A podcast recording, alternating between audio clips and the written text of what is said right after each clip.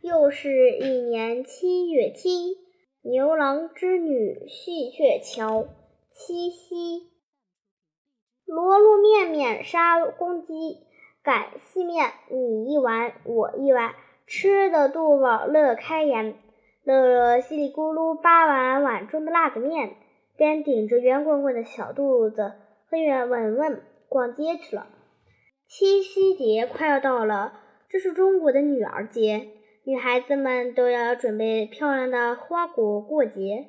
集市上摆满了秋收的瓜果，红苹果、黄鸭梨、大石榴，个个都甜滋滋的。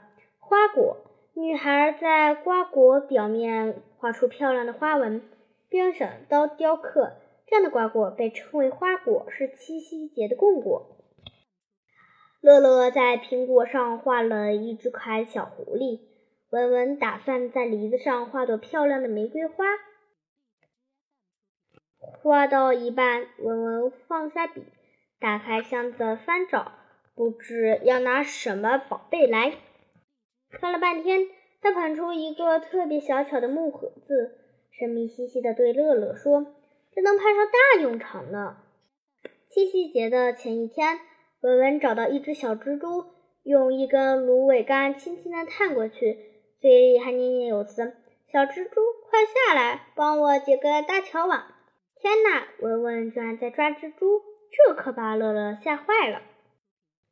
原来文文想要把小蜘蛛赶到盒子里，希望它能在盒子里织出巧网。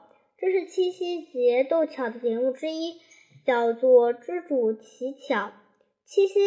织网乞巧就是七夕节，女儿们会捉一只蜘蛛关在盒子里，第二天打开蜘盒子看蜘蛛结的网。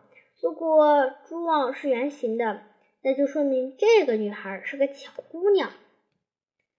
牛郎织女的故事，传说古时候牛家庄有个孤苦的孩子，他和一头老牛相依为命，大家都叫他牛郎。牛郎来到天牛星下，老牛是天牛星下凡，会说话了。这天，天上的仙女织女来到凡间游玩，在老牛的帮助下，牛郎把心灵手巧的织女织娶回了家。两人成亲后，生了一儿一女，生活十分美满幸福。不料王母娘娘得知这件事后，非常生气，她派出天兵要把织女抓回天庭。老牛将头上的角变成一只小船，让牛郎挑着儿女乘船追赶。狠心的王母娘娘拔下头上的金叉，在天空划过一条波涛滚滚的银河，隔开了织女和牛郎。路过一群喜鹊同情他们，便用身体搭成一道跨越天河的鹊桥，让牛郎和织女在桥上相会。王母娘娘见了没有办法，便允许牛郎织女在每年的农历七月七日这天在鹊桥相会。从此以后，人们便把这一天定为七夕节。因为织女是心灵手巧的织布仙女，所以女孩们会在这一天模仿织女的斗巧，来展示自己的心灵手巧。七巧会在七夕节晚上，一群关系亲密的姑娘们会聚在一起游玩嬉戏，向织女祈求能够自己心灵手巧。这样的聚会叫做乞巧节。美丽的星河挂在天空，上面缀满了天使般的星、宝石般的星星。牛郎星和织女星微微闪烁。似乎在凝视着这群可爱的孩子。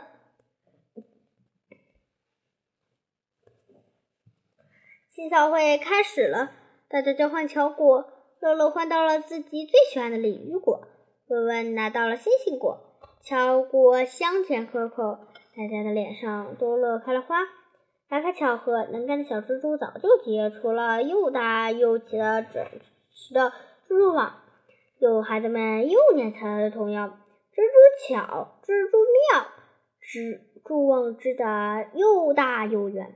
七娘瞧了，笑开颜。夜深人静，到家下有人睡着了。在梦中，他们听到了牛郎和织女在说悄悄话呢。七夕又名乞巧节，古时农历七月七日夜，女子会在庭院祈求上天，让自己像织女一样心灵手巧，久而久之，形成了七夕节。